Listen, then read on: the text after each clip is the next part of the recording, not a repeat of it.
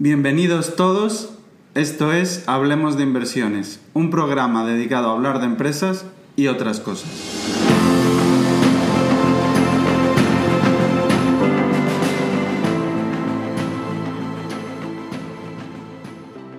Hola a todos, soy Crevix, trabajo en finanzas, soy inversor particular y escribo una newsletter sobre ideas de inversión que podéis leer en crevix.substack.com. Hola, mi nombre es Alex Godoy, analista en Asteriscos Patrimonial. Mi nombre es Carlos Santiso y soy gestor de Icaria Cartera Permanente e Icaria Capital Dinámico. Hola a todos, bienvenidos a un nuevo capítulo de Hablemos de Inversiones.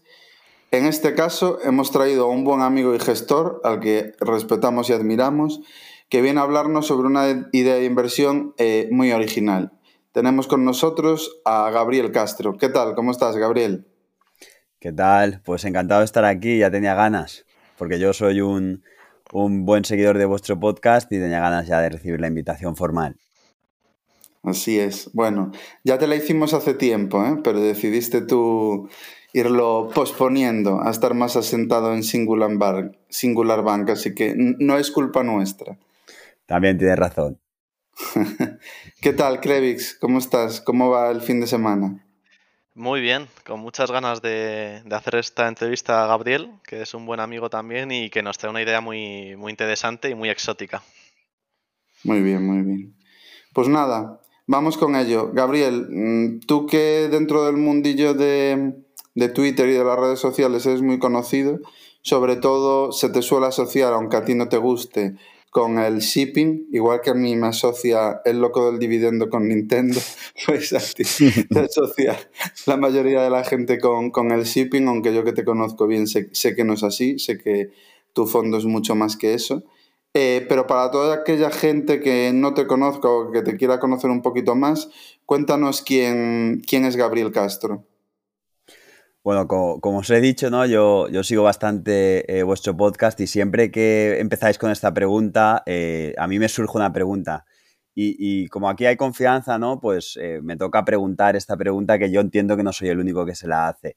¿Qué queréis? ¿Que el invitado haga vuestro trabajo, no? ¿O qué? Porque mira que, que hoy en día es fácil, ¿no? Entras en el LinkedIn un poquito y resumes y das ya una presentación ahí. A ver, bueno. Nosotros queremos ser un poco más originales, como en otros podcasts que nos gustan suelen dar la entradilla al invitado contando su currículum y demás, pues nosotros preferimos que venga el invitado y nos lo cuente él. Os hacemos trabajar, que para eso estamos hasta arriba y tú lo sabes bien. Así que, ¿quién mejor que tú para contar a la gente quién eres y centrarte en los puntos que, más crees que pueden interesar en vez de hacer algo más corporativo como leer tu currículum. Venga, va. Bien, bien, buena respuesta. Bueno, pues yo, eh, igual que vosotros dos, que os conozco bien, eh, pues un apasionado ¿no? de, mi trabajo y, con además un gran espíritu emprendedor, así me, me, resumiría. Y bueno, pues un poco currículum, pues licenciado en Administración y Dirección de Empresas eh, en Valencia, luego dos másters en finanzas, uno en Alicante y otro en CUNEF, y pues también eh, tengo dos títulos financieros, el EFA y el CFA. Y bueno, pues actualmente soy gestor en, Singular Asset Management, que es eh, la gestora de Singular Bank. Ah, muy bien. No sabía que tenías dos másters. Eh, te, has, tirado unos cuantos años estudiando entre másters y CFA. Sí, sí, la verdad es que sí. Bueno, el, último máster lo, lo, compaginé con la, con la carrera. Me permitían, el máster de Alicante me lo permitían compaginar con la carrera y era solo de fines de semana, así que el fin de semana me iba a Alicante y, entre semana estaba en Valencia.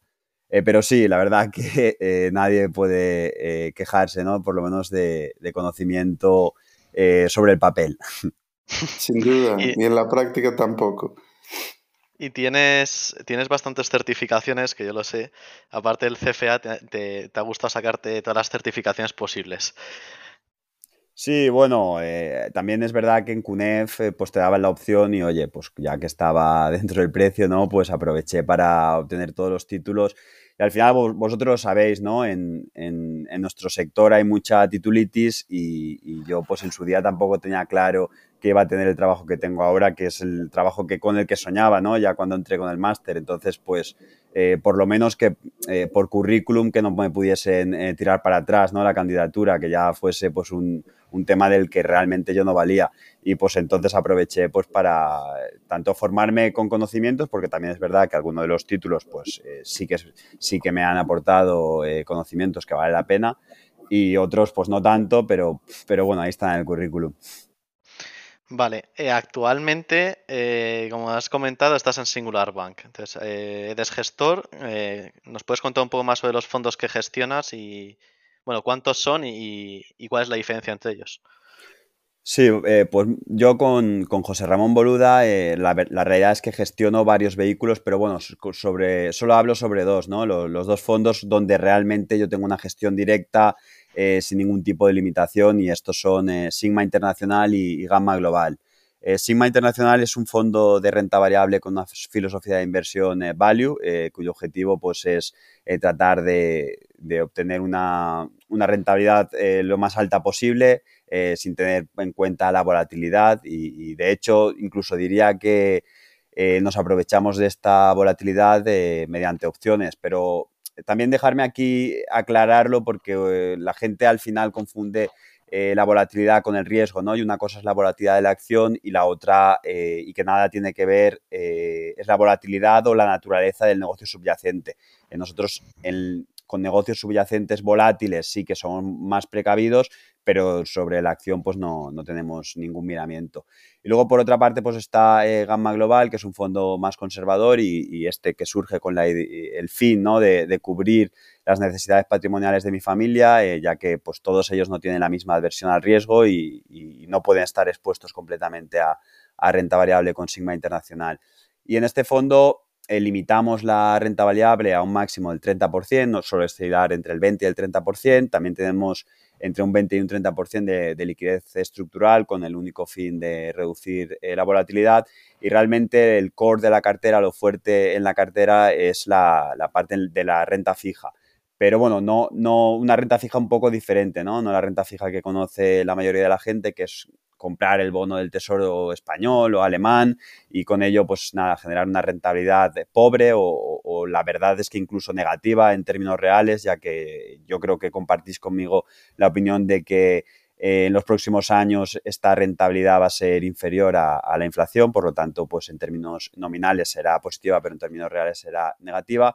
Y bueno, pues lo que hacemos nosotros en, Gama Global es diferente. Son inversiones en, bonos, en renta fija, pero desde una filosofía de inversión en valor, duraciones normalmente cortas, entendiendo cortas como 3, eh, 4 años, y en la que estas inversiones pues dependen menos de, la política macroeconómica, de si la Fed está aumentando tipos y el tapering, y realmente pues eh, hay más dependencia de la evolución del negocio subyacente.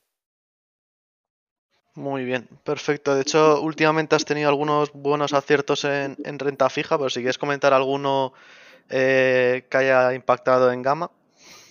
Sí, pues el, último ha sido el, bono de eh, Navios eh, Acquisition, pues una compañía que conocíamos muy bien y donde realmente teníamos muy bien estudiado el bono porque ese bono tenía un colateral específico en el que nosotros monitorizábamos prácticamente diariamente y sabíamos que cubría el 80% de la emisión. Entonces, como mínimo, ¿no? Teníamos ese colchón de seguridad de, tener un 80% del bono cubierto, como el bono estaba cotizando en 70, eh, pues teníamos eh, ese riesgo acotado, ¿no? Y luego pues teníamos el, beneficio del posible potencial upside de si la compañía eh, recompraba ese bono, que el vencimiento era en noviembre.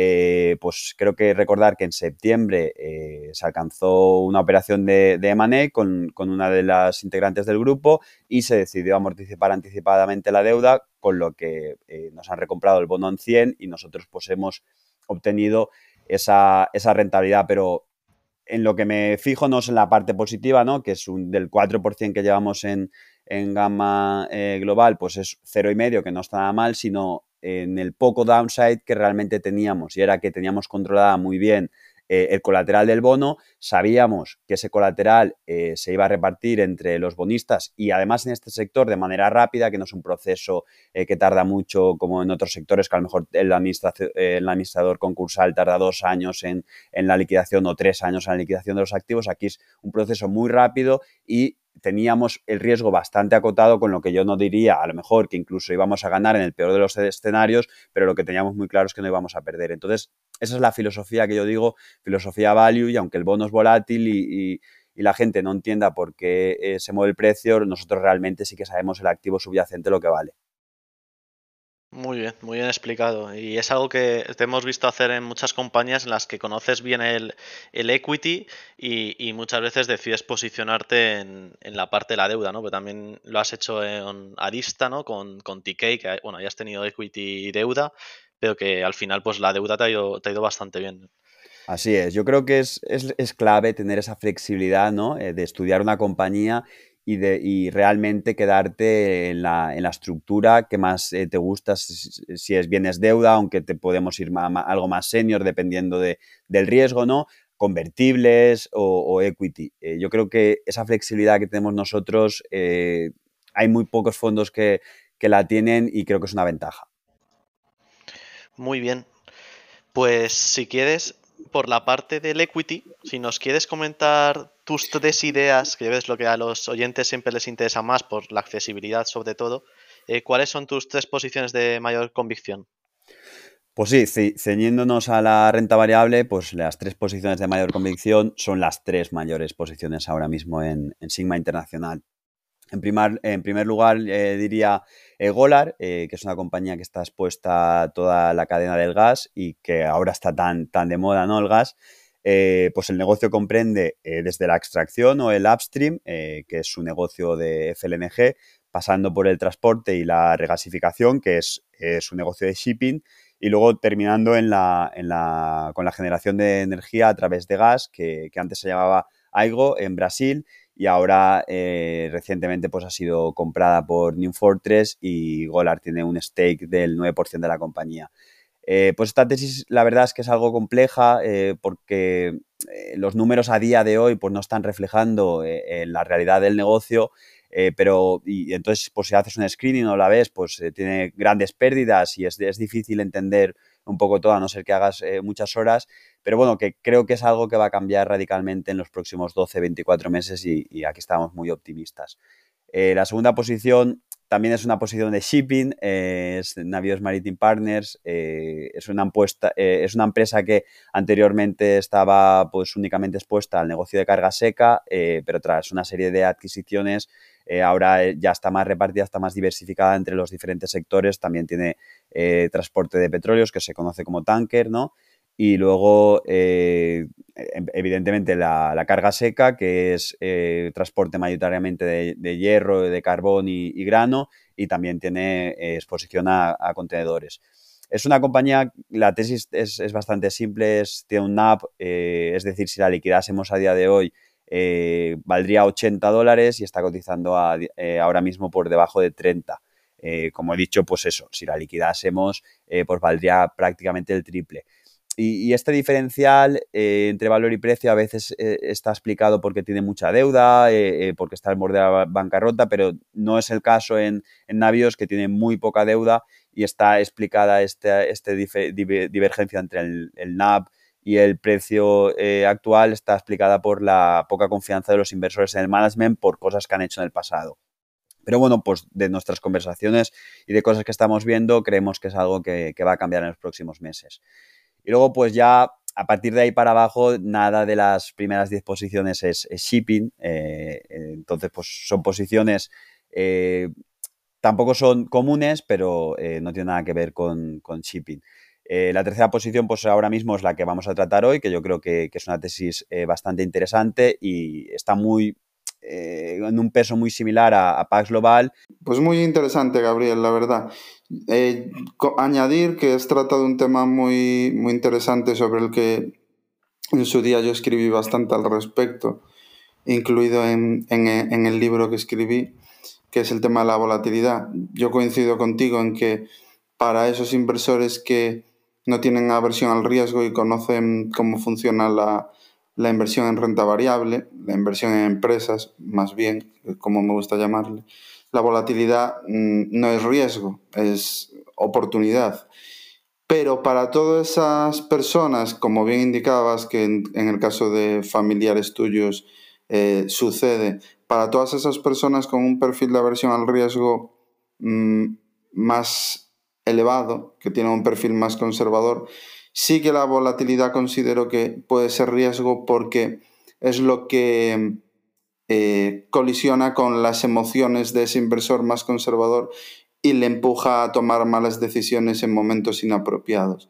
Al final, nosotros sabemos que en los peores momentos de, de, bolsa, en los peores momentos de las crisis, sale mucho más dinero del que entra y en los mejores momentos, cuando todo va estupendo y las rentabilidades son extraordinarias, entra mucho más dinero del que sale. Entonces, para toda esa gente que toma esas decisiones equivocadas, que no es nuestro caso, ni el de, mucho de muchos de los partícipes de, nuestros fondos, eh, yo creo que sí que es equivalente volatilidad a riesgo y para toda aquella persona que conoce muy bien cómo funciona la renta variable, yo creo que, no es. No sé qué tú opinas al respecto, pero yo creo que eh, influye mucho la percepción de quién invierte. Sí, completamente de acuerdo con tu, con tu comentario, la verdad. Vale, pues avanzando, eh, yo sé que tú inviertes en opciones, hablamos mucho, mucho entre nosotros sobre ello y además inviertes en empresas que pagan unas primas eh, importantes. Estoy seguro de que este año han sido una importante contribución al, liquidativo del fondo. Y ahora mismo, ¿sobre qué empresas estás vendiendo más opciones? ¿Con, qué empresas te sientes más cómodo? Sí, eh, la verdad es que eh, las opciones es algo donde lo primero, últimamente se están poniendo muy de moda, pero yo pediría a la gente que eh, empiecen a formarse primero y además intensamente, no a diferencia de en renta variable que yo siempre digo, oye, con poco que hagáis ya, con poco capital podéis empezar, ¿no? Pero en, opciones sí que recomiendo a la gente que, eh, que estudie primero, ¿no? y aquí eh, más que nada porque son productos muy apalancados y además vosotros lo comentasteis en el, en el último podcast y, te puedes llevar un susto muy grande de, haber volado una cuenta, que es como lo definisteis vosotros, ¿no? Y además, pues aquí aprovecho para, recomendar a todos pues, la masterclass que, tienes tú, o sea, que tiene Carlos Santiso, ¿no? En, en Value School sobre opciones, buscarla en Google, que seguro que saldrá. Eh, respondiendo a la pregunta, pues nosotros eh, estamos siendo vendedores de volatilidad, eh, por lo que nos pagan un poco por esos valores que más volatilidad tengan, pues nos pagan más, ¿no? En este caso estamos haciendo más venta de opciones en, empresas de shipping, que es que las volatilidades implícitas aquí son 100 del 100% y prácticamente no nos pagan por la temporalidad, sino nos pagan por la volatilidad. Además, a precios donde nosotros pues seríamos encantados, eh, si nos ejercen la opción seríamos accionistas encantados, ¿no? Eh, solemos hacer, pues eso, opciones a, corto plazo y, la realidad es que nosotros eh, no especulamos con las opciones ni las utilizamos para, cubrirnos. El principal fin es, es al final vender caro con venta de calls y comprar barato con, con venta de puts. así que pues nada, ahora mismo yo creo que el mayor contribuidor en opciones ha sido Navios, eh, que hemos estado vendiendo opciones en, en 22 y medio, en 25. De hecho, ahora tenemos en noviembre y diciembre 22 eh, y medio y 25 eh, los de strikes, evidentemente puts vendidas. Muy, muy interesante. Además, esos apuntes que dejabas, que yo creo que son muy, muy importantes, sobre todo en el mercado alcista que, que llevamos desde hace, desde hace ya más de 10 años, que es eh, no confiarse con las opciones. El apunte muy importante para todos los oyentes, que además de que todo lo que escuchen aquí no es una recomendación de, compra, en el caso de las opciones eh, es muy importante formarse antes de ponerse manos a la obra. Esa distinción que hacía que hace Gabriel entre renta variable, que cuanto antes empieces mejor, porque bueno, no es lo mismo el riesgo que hay al invertir en una acción que al invertir a través de opciones por todo el apalancamiento y la casuística que tienen detrás. Entonces, apuntes muy importantes para aquellos que lleven cobrando primas eh, todo este año y piensen que es dinero gratis. No existe dinero gratis y muy importante conocer muy bien la empresa en la que inviertes y conocer muy bien eh, qué puede pasar en eventos pues como Eventos como el COVID no, porque es algo que se da una vez cada 50 años, esos repuntes de volatilidad tan extremos, pero en las crisis también se ven momentos complicados, como en 2008, en el 2000 o incluso en la crisis europea de 2011. Y las variables en el caso de las opciones son mucho más imprevisibles que en el caso de las acciones, por lo que a todos los oyentes que les llame la atención y las utilicen, que por favor que se formen lo máximo posible al respecto que creo que es eh, muy importante. Y ya dejando ese pequeño disclaimer, eh, nos vamos a, la materia. Gabriel nos trae una tesis de inversión diferente, que yo hasta que se la escuché a él no se la había escuchado a nadie, lo cual creo que es muy positivo para, el podcast y para los oyentes, que se trata de Nagacorp. Gabriel, déjanos una tesis de bolsillo sobre Nagacorp. Vamos allá. Sí, por supuesto. Eh, eh Nagacorp es, un operador de casinos en Camboya. Eh, ya, ya con esto no hay gente que le, que le gusta mucho porque es exótico y, demás, y hay otros que dicen, va, esto, esto no, no es para mí. Eh, la realidad es que nosotros tuvimos que hacer mucho, mucho trabajo y, llegar, y llegamos a entender ¿no? que la inversión en este país, en, en, concreto en esta empresa, tiene mucho menos riesgo del que parece a priori. Eh, la creencia, evidentemente, desde España es que Camboya pues, es un país tercermundista, pero cuando empiezas a hacer los deberes te das cuenta de que la realidad es bastante diferente. Eh, es un país de 16 millones de habitantes que está localizado eh, debajo de China y, tiene frontera un poco con, Vietnam, Laos y Tailandia. Eh, sí que es verdad que es un país que, estaba completamente destruido eh, por una guerra civil hasta el 1995 y en ese momento eh, pues el primer ministro, que es el líder del Partido Popular de Camboya, pues tomó el control y, desde entonces pues se ha fomentado el negocio, se ha abierto Camboya completamente al turismo y, desde entonces pues ha sido el país con mayor crecimiento o el segundo país con mayor crecimiento. Eh, a nivel político, además, pues es un país democrático, con elecciones cada seis años, eh, aunque sí que es verdad que a, día de hoy pues no hay oposición y el primer ministro pues eh, ostenta el cargo desde, desde que se terminó la guerra civil en el 1995. para entender un poco cómo ha ido o cómo se está gestionando el país, yo creo que está muy bien aplicar cómo han actuado frente al COVID. en 2020 no tuvieron prácticamente ningún caso, pero vamos, es algo eh, que no solo pasó en Camboya, pasó en todos los países de alrededor de China, ¿no? Que vieron, cuando vieron el ruido que venía de China, se cerraron completamente porque ellos pues tenían la experiencia del, SARS en su día y fuimos los europeos ¿no? y los americanos un poco los, los inconscientes. Eh, en 2021 pues la cosa ha cambiado, eh, todos estos países pues, se han visto sorprendidos por la variante india. Sin embargo, si, si, nos vamos a los datos, pues Camboya lo ha gestionado muy, muy bien. Eh, prácticamente no ha habido incidencia, especialmente si, vemos la incidencia como infectados eh, por habitante, ¿no?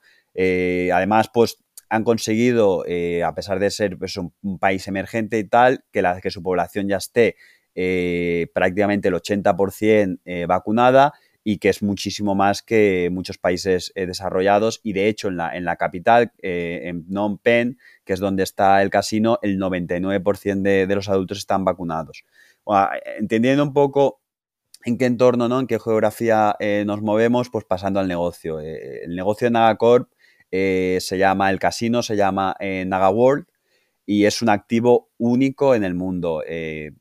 yo creo que estaréis de acuerdo conmigo en que un casino es commodity. al final, lo más importante es saber la localización y un poco tener suerte, suerte ¿no? De, de, no tener casinos cerca, aunque si te va eh, muy bien en, el casino, pues lo lógico es que atraigas otra competencia, porque al final montar un casino, pues sí, necesitas licencias y demás, pero termina siendo eh, commodity. Sin embargo, e, este casino es, diferente. Este casino, primero, eh, tiene una muy buena ubicación, ya que está en la, capital de, Camboya, pero tiene una licencia de monopolio única que prohíbe que ningún otro casino pueda operar en, 200 kilómetros alrededor, que es prácticamente toda Camboya. Solo hay, en Camboya solo hay unos pocos casinos en la frontera y en la playa, pero muy pequeños y, realmente pues el, casino imponente y el que tiene eh, la ventaja competitiva es, es el de Nagacorp.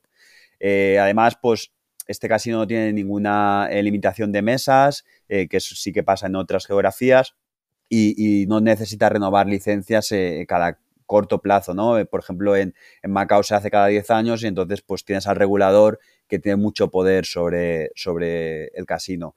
Añadimos pues a, estas ventajas que, Camboya es un país low cost, eh, donde un cuprier eh, pues gana entre 400 y 500 dólares al mes, mientras que, por ejemplo, en Macao, que es competencia directa, pues están ganando pues 3.500 dólares al mes. Y además eh, pues lo complementamos también con que los impuestos eh, para los casinos en Camboya eh, son mucho más bajos que los países de alrededor y especialmente también otra vez que, Macao. Macao está pagando el 35% del gross gaming revenue y, en Camboya pues en Agacorp está pagando solo el 5%. Es una diferencia bastante importante, ¿no? Pues con todo esto tenemos un poco la combinación perfecta. Además, eh, hablando de los propietarios, ¿no? que también es muy importante entender eh, quién está al mando, eh, el fundador es el Dr. Chen, que tiene el 65% de las acciones en circulación y que incrementará hasta el 75% en 2025 de la mano pues, de, la expansión que están haciendo del casino. Y también importante que está comprando acciones él en el mercado a día de hoy. Entonces, que, tiene bastante fe en, el largo plazo de, la compañía. Así que, por resumir muy brevemente, pues eh, la combinación de un país eh, creciendo y además bien gestionado, eh, un activo con muy buena localización, sin competencia alrededor y, con costes muy reducidos en salarios, servicios, construcción y además a esto se le suma pues impuestos reducidos, pues es la, la, razón por la que nosotros tenemos una posición relevante en Nagacorp y también es la explicación de por qué eh, la compañía tiene retornos eh, sobre el equity o, roces incluso también eh, superiores al 30% y que son infinitamente mejores a, cualquier otro casino en el mundo que en lo general ya son activos rentables. Has, comentado, Gabriel, bueno, que es verdad que desde España pues sí que tenemos una imagen a lo mejor de Camboya como un país más subdesarrollado y demás. Em, a la hora de invertir, ¿crees que hay algún riesgo regulatorio eh, que el hecho de estar en un país menos, menos desarrollado perdón, eh, le pueda afectar a, la compañía? Porque has comentado, por ejemplo, puede haber subidas de impuestos o, regulaciones contra el juego, como hemos visto en China y demás en Camboya. Sí, es, la verdad es que es una muy buena pregunta, ¿no? Es, de hecho, la, respuesta es, es, una de las razones que, con más peso por la, por la que nosotros tenemos eh, tan, bien ponderada o tan altamente ponderada la acción. Eh, lo primero es que el fundador de, de Nagacorp eh, y el primer ministro de Camboya pues tienen muy buena relación. este año, sin ir más lejos, pues le ha agradecido públicamente ser el mayor contribuidor con 15 millones de dólares eh, que ha donado de su propio bolsillo, no, de Nagacorp, de su propio bolsillo, eh, para comprar vacunas para, la población.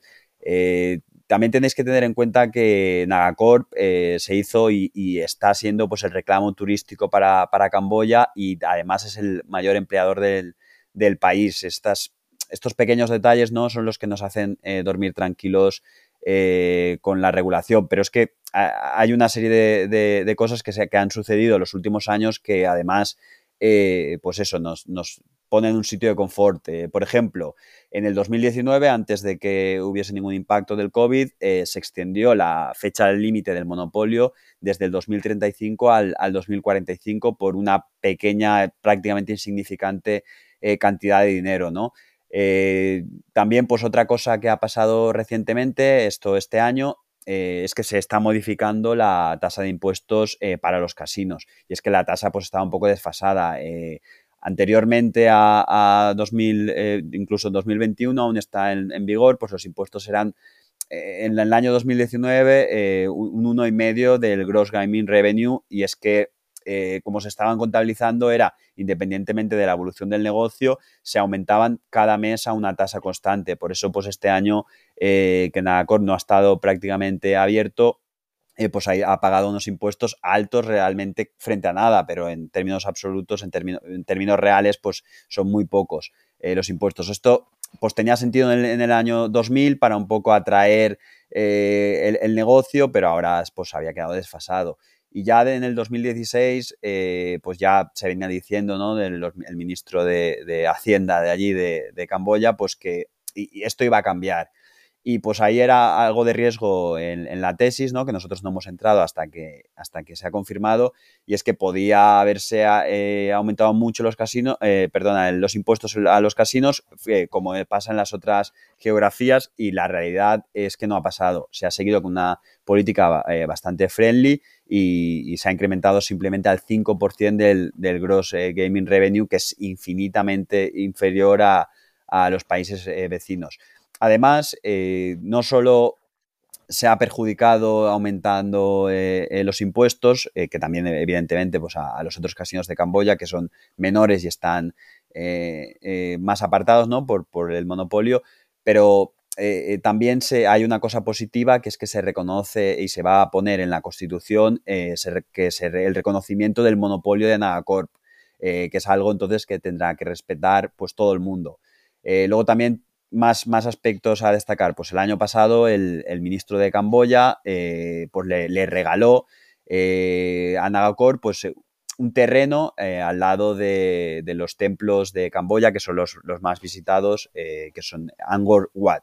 ¿no? un poco el, nombre, no sé si lo habré pronunciado correctamente, pero así lo, lo pronuncio yo.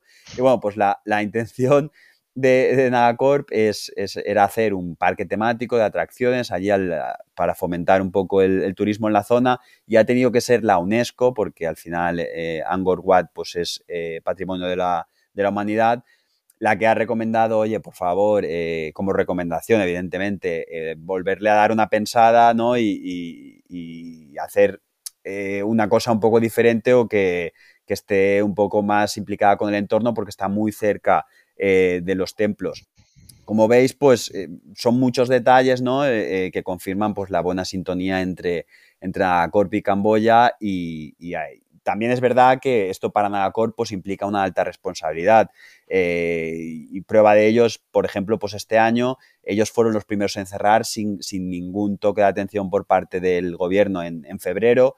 Ellos hubo cuatro casos entre sus trabajadores prácticamente nada y ellos rápidamente se cerraron por voluntad propia para un poco, pues eso, eh, dar ejemplo y, un poco todos estos detalles y la relación del doctor Chen con el primer ministro y el hecho de que este último pues no, no tenga oposición eh, política y cuente con una gran aprobación, pues nos hace pensar que la estabilidad del negocio pues seguirá eh, muchos años. Y, y, no es algo simplemente que pensemos nosotros o, o lo, percibamos nosotros, es algo que se puede ver en el mercado de deuda que, normalmente suele ser algo más eficiente que el mercado de equity. Eh, eh, y es que la compañía en, 2018 eh, emitió bonos por primera vez al, al 9,5 de intereses. El año pasado, en el 2020, en pleno COVID, pues ya emitió un bono para refinanciar esta deuda al 8%. Y es que este año, también con el casino cerrado, hace pocos meses ha emitido otro al, al 6,5%. Entonces, como podéis ver, pues los acreedores también perciben pues, que cada vez hay menos riesgos en esta compañía y se sienten eh, pues, más tranquilos en prestarle dinero a un, tipo de interés eh, menor. Muy completa la respuesta. La verdad que te da una visión muy importante de Camboya y todos los aspectos que pueden ser relevantes para la tesis. Sin duda, muy interesante. Eh, intuyo que en una compañía como esta el, por ser el sector que es y por ser el país que es, el management es muy importante. ¿Qué, qué opinión tienes eh, personalmente sobre el management? Así es, el, el, management, bueno, está, como he comentado antes, pues está completamente involucrado en la, en la compañía, tanto eh, el, el fundador, ¿no? el doctor Chen, como su descendencia, eh, ya están eh, siendo pues, directores y teniendo cargos eh, en la compañía, lo que asegura, pues eso, una estabilidad en el negocio a largo plazo.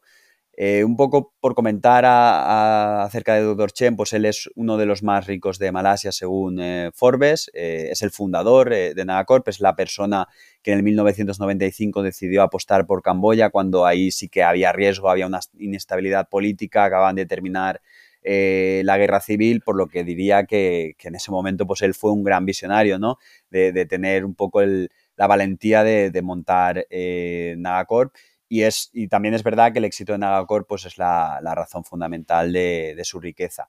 Eh, destacaría cosas muy positivas que el fundador pues, compró el año pasado 80 millones de dólares a mercado, este año está comprando ahora mismo, yo ya he contabilizado eh, unos 15 millones eh, acumulados en compras, Además, también el año pasado puso 40 millones de su propio bolsillo en, en el bono, que el bono pues, tiene una, tenía una rentabilidad adecuada, pero, pero pues eso, necesitaba salir a mercado y él, pues, oye, mirar si, está, si estoy tranquilo que yo eh, pongo 40 eh, millones, ¿no?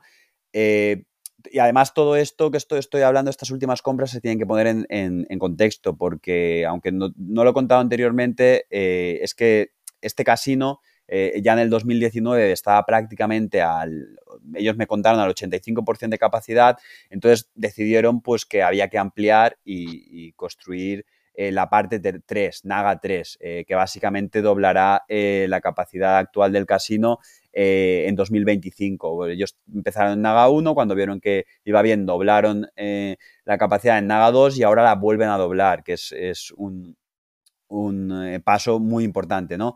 Eh, además, el CAPEX necesario para este megaproyecto son 3,5 billones, eh, de los cuales pues la mitad estará financiado por Nagacorp de, de, su propio cash flow hasta 2025 y la otra mitad lo financia el, fundador, el doctor Chen, de su bolsillo y se lo venderá a Nagacorp mediante una ampliación de capital a, a 12 Hong Kong dólares por acción y, esto tener en cuenta que es prácticamente eh, un 100% de prima sobre el precio actual y es algo que ya se sabe que va a pasar en el 2025.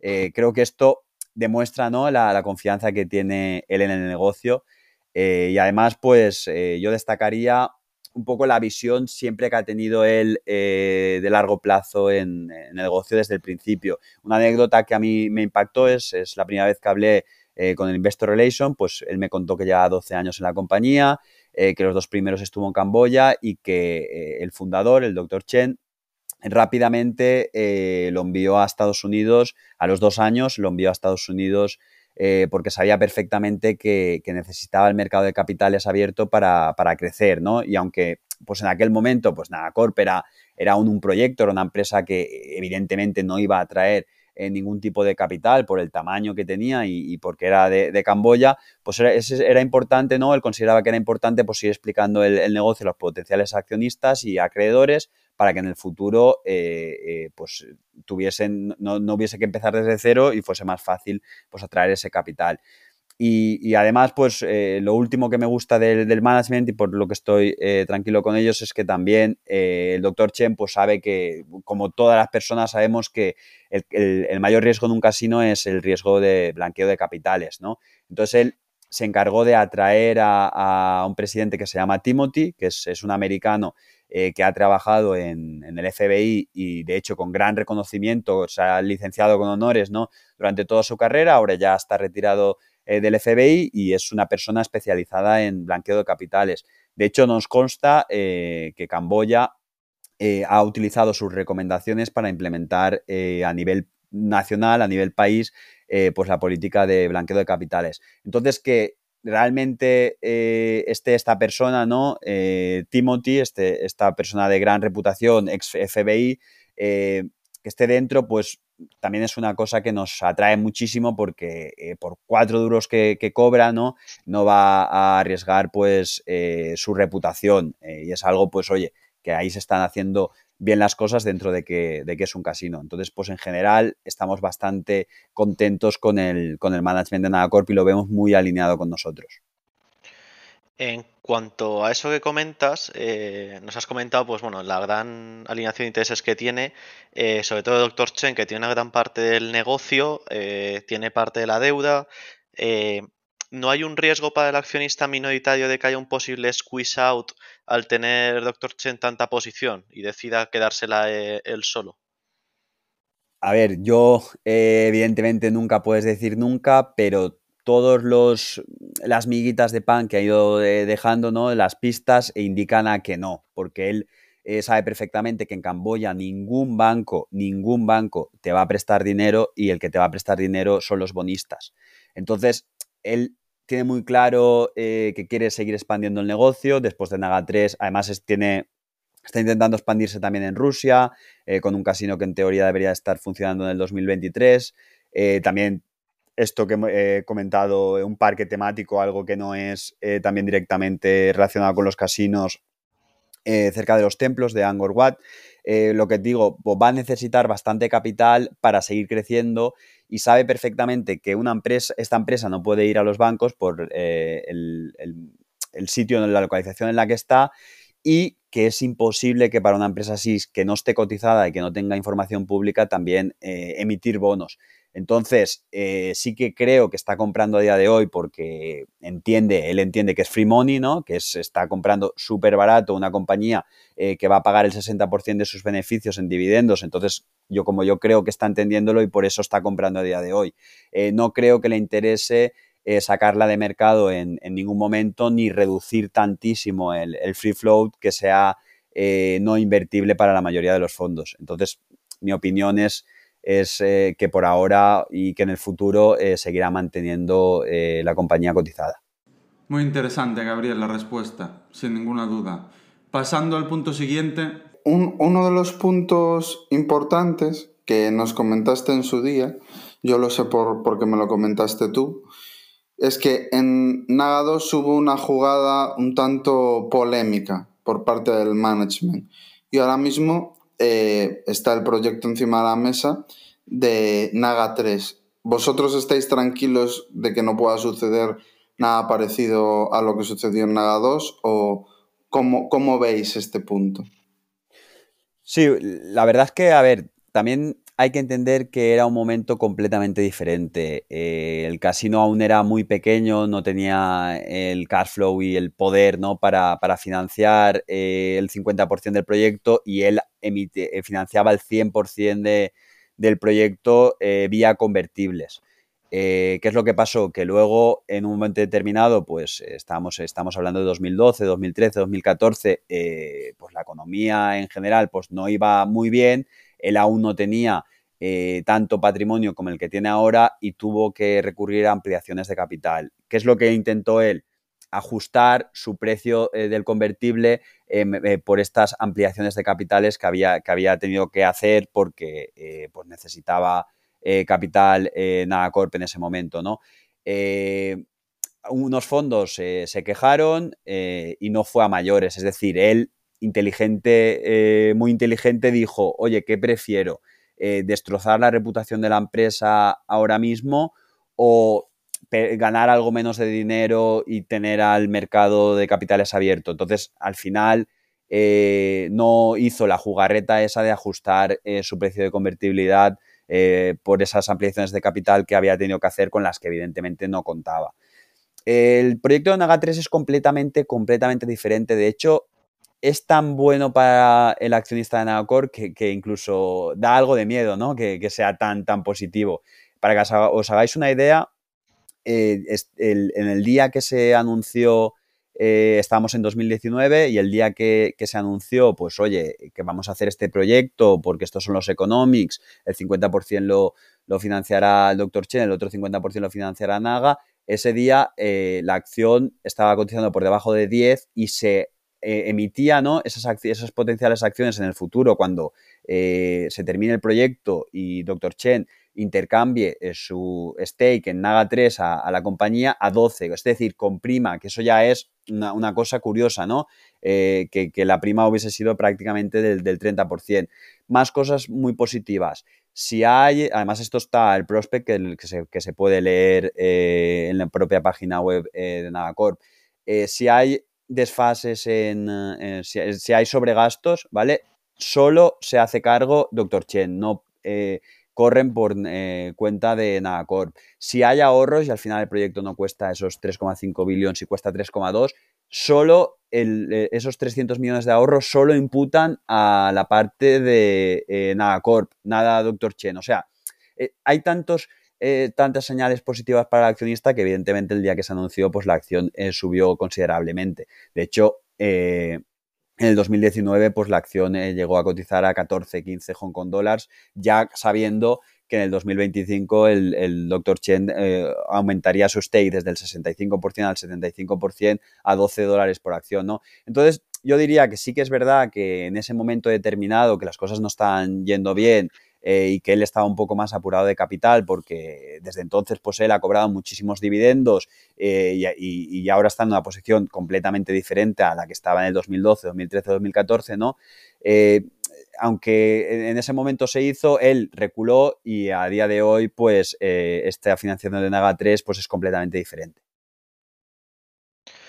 Muy bien, Gabriel. Eh, yo te quería comentar, porque con todo el tema del COVID, y es una de las cosas que más ha impactado, sobre todo en la cotización y en las cuentas de la compañía, Hemos visto que ahora se han empezado a reabrir partes. ¿Cuál es la situación actual del casino, del hotel casino? ¿Está completamente abierto? Eh, ¿Hay algunas zonas cerradas? Porque he estado siguiendo los datos de, vacunación, que son muy buenos ahora mismo en, Camboya, sobre todo en la capital, y, los casos también se están reduciendo de, en buena manera.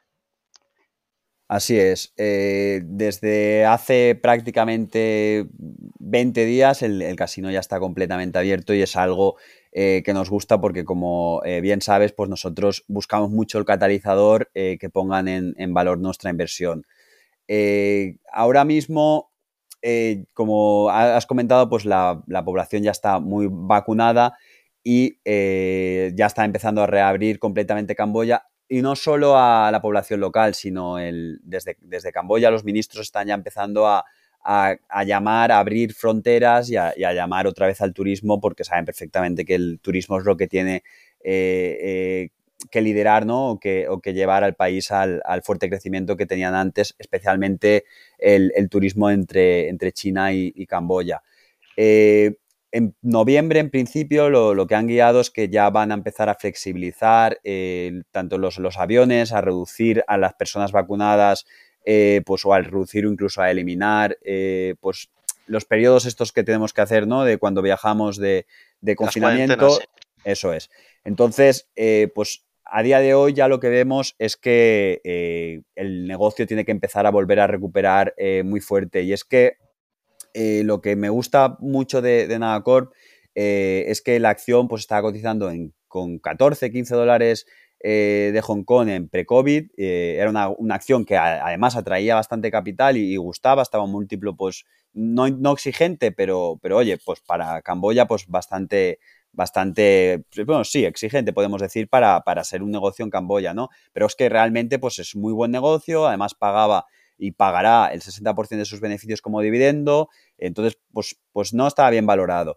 Eh, luego, pues, eh, con el COVID, evidentemente, pues en el 2020, pues tuvieron que cerrar el, casino y la acción cayó desde los 15 hasta un mínimo en, en 7,5 y, y luego, pues, volvió a recuperar a los 11 dólares eh, a principios de, de, este año, a principios de 2021, porque el negocio realmente pues, recuperó muy, muy rápido en la, en la reapertura. Y, esto es, fundamental y es donde hemos focalizado el esfuerzo. Y es que, eh, a pesar de que aún estaba bloqueado el, corredor China-Camboya, ¿no? Porque si volvías a China tenías que quedarte 14 días en cuarentena. Si venías a Camboya tenías que estar 5 días en cuarentena. Y, dudo, ¿no? Que ningún jugador, por muy eh, muchas ganas que tenga, pues que, haga un viaje de, para estar una semana en Camboya, eh, cinco días y luego 14 eh, días, ¿no? Otra vez.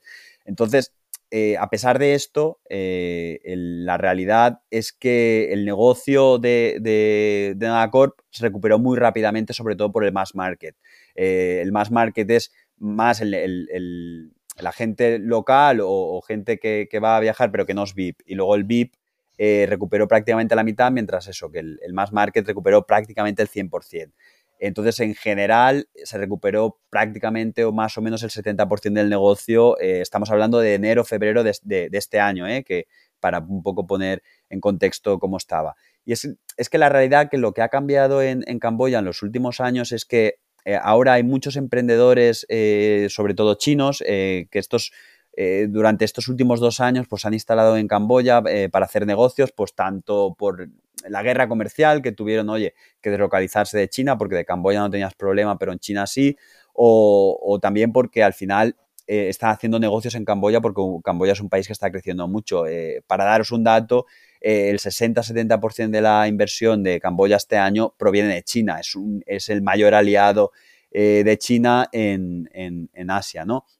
Y esto lo que proporciona al, al, casino es un flujo muy, muy estable y los coloca en muchísima mejor posición de lo que estaban en 2019. Y es algo que, que creo que va a volver a pasar. Y, como se estaba contando, pues eh, desde que el casino cerró en febrero, que es un poco, estaba a 11 dólares la acción, la acción eh, cayó hasta los 5 dólares, eh, creo recordar, o 5 y algo, y ahora se ha vuelto a recuperar a los 7 y algo antes de, la, verdadera reapertura, que será cuando veamos otra vez esos números a, principios del año que viene. Entonces, eh, creo que es un buen momentum, eh, que tiene buen momentum la acción, porque cuando vayan a presentar, pues van a volver a presentar eh, muy buenos números y cuando se reabra completamente Camboya, que van a ser en, las próximas semanas, noviembre por poner una fecha, pues yo creo que el accionista volverá a prestarle atención a este negocio. Porque para que la gente lo entienda, el perfil de cliente de Naga eh, podemos decir que son dos, ¿no? El, mass market que comentas y los VIPs. Eh, los VIPs la mayoría son grandes jugadores, normalmente chinos, y dentro de ese mass market está ese grupo de ciudadanos chinos que, con el tiempo han ido montando sus negocios en Camboya por proximidad y porque da una tierra de oportunidades y que son usuarios también, pero que no son tan adinerados como, como los VIPs, ¿no? Así es, pero, pero bueno, el, negocio más market eh, te, deja muchísimo mejor margen. Eh, para que te hagas una idea, el, negocio VIP, a pesar de ser el 70%, perdón, 60% del, del revenue, eh, realmente solo es el 40% del gross profit. mientras que el negocio más market, a pesar de ser menos porcentaje del revenue, tiene unos márgenes espectaculares del 80%. y esto es porque a los VIP se le dan incentivos, ¿no? Para que por cuando apuestan más, por cada vez que apuestan y tal, se le, se le dan incentivos para eh, realmente eh, pues atraerlos, ¿no? También es muy importante pues esos eventos VIPs que se hacen en Camboya eh, de, grandes casas asiáticas que le dan más glamour al casino, entonces te atraen más negocio y evidentemente pues eso se paga. Eh, y sí, lo has, lo has definido muy, muy bien y es que yo eh, creo recordar que tú eres eh, ya accionista también de, de Nacor, ¿verdad? Sí, sí, sí, sí. Me, has engañado un poco con ella, pero sí, ya, ya estoy dentro, la verdad. He caído en, tu, en tus trampas. Bueno, yo, creo que ya estás en, positivo, ¿verdad? Que sí, sí. Mejor timing que yo, desde luego. Tú sí que lo tenías claro. Un poquito, esperaste más. yo lo que vi lo, que vi para nosotros entrar al principio, eh, nos quisimos un poco adelantar eh, y es que la alta vacunación que tenían eh, por allá por mayo, pues ya parecía que iban a volver a reabrir. Y de repente pues no solo en Camboya, también alrededor pues la variante india pues impactó bastante a, la compañía y entonces nos retrasó, pero bueno, siempre habíamos estado, oye, eh, nosotros creemos que ya va a abrir, pero siempre eh, focus en el, en worst escenario. El worst escenario no había ningún problema de liquidez porque esta compañía tiene para veintipico meses eh, cerrada. Entonces, pues oye, nosotros creemos que va a venir ya, está a niveles del 2020, del el peor escenario, y por eso tomamos la posición. Evidentemente, se retrasó y volvimos a buscar el timing de cuando ya nos confirmaron eh, que el casino pues reabría, pues es cuando hemos incrementado significativamente la posición. Muy bien. Te quería comentar sobre el corredor China-Camboya que, que, has comentado antes, eh, porque por un lado la parte de Camboya sí que va a ser eh, a partir de noviembre, diciembre, apertura total. por la parte de China, ¿cómo está la situación o cómo, cómo, lo veis? ¿Creéis que va a ser ¿Va a estar abierto el corredor completamente o, va a haber más dificultades? Porque al final muchos de esos clientes VIPs eh, que comentas son chinos y, es dan parte de los, de ingresos. Sí, 50% en concreto es difícil cuantificar. Ellos dicen que 50%, yo a lo mejor me iría más al, 60% de los VIP, eh, que es prácticamente el 20% del, gross profit eh, de, de Nagacorp, eh, proviene de China, de, estos clientes VIP. Yo creo lo que, lo que hemos leído de, sobre China es que ellos en el 2022 van a seguir bastante cerrados. Entonces, eh, yo cuando hago los números en el escenario, lo que miramos es segunda parte del 2023 volver a los números que estaban haciendo en el 2019. Solo por puntualizar, los números del 2019 eran eh, números máximos históricos en, todo, ¿no?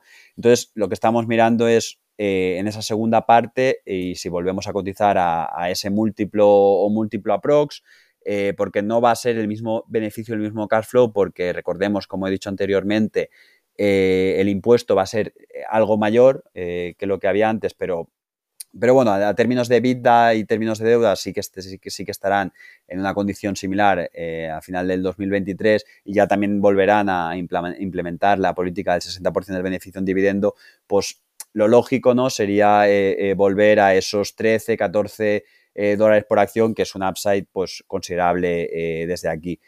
Y a pesar de que pues, el chino eh, no venga del todo en, el 2022, en el 2023 creo que no habrá ningún problema. Y también puntualizar que eh, China, el primer lugar donde va a dejar eh, o donde va a ser un poquito más blando, ¿no? un poquito más flexible, va a ser en el corredor Camboya-China, porque es China organismo, o sea, China presidente el que realmente está fomentando, incentivando esas inversiones y evidentemente pues la, los, los, eh, los inversores eh, chinos pues tienen que ir sobre el terreno a, vigilar sus inversiones ¿no? ya a que todo se esté haciendo correctamente. Entonces, si en algún sitio va a flexibilidad es en ese corredor eh, Camboya-China.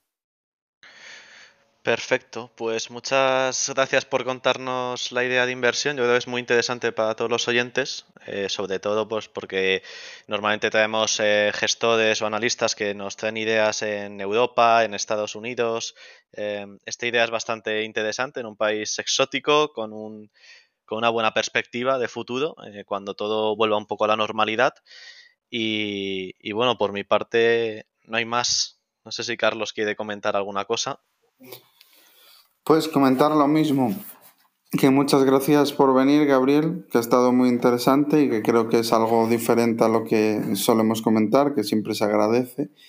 Y, que nada, que te esperamos para 2022 para que nos traigas también otra idea eh, de las tuyas, siempre, siempre original.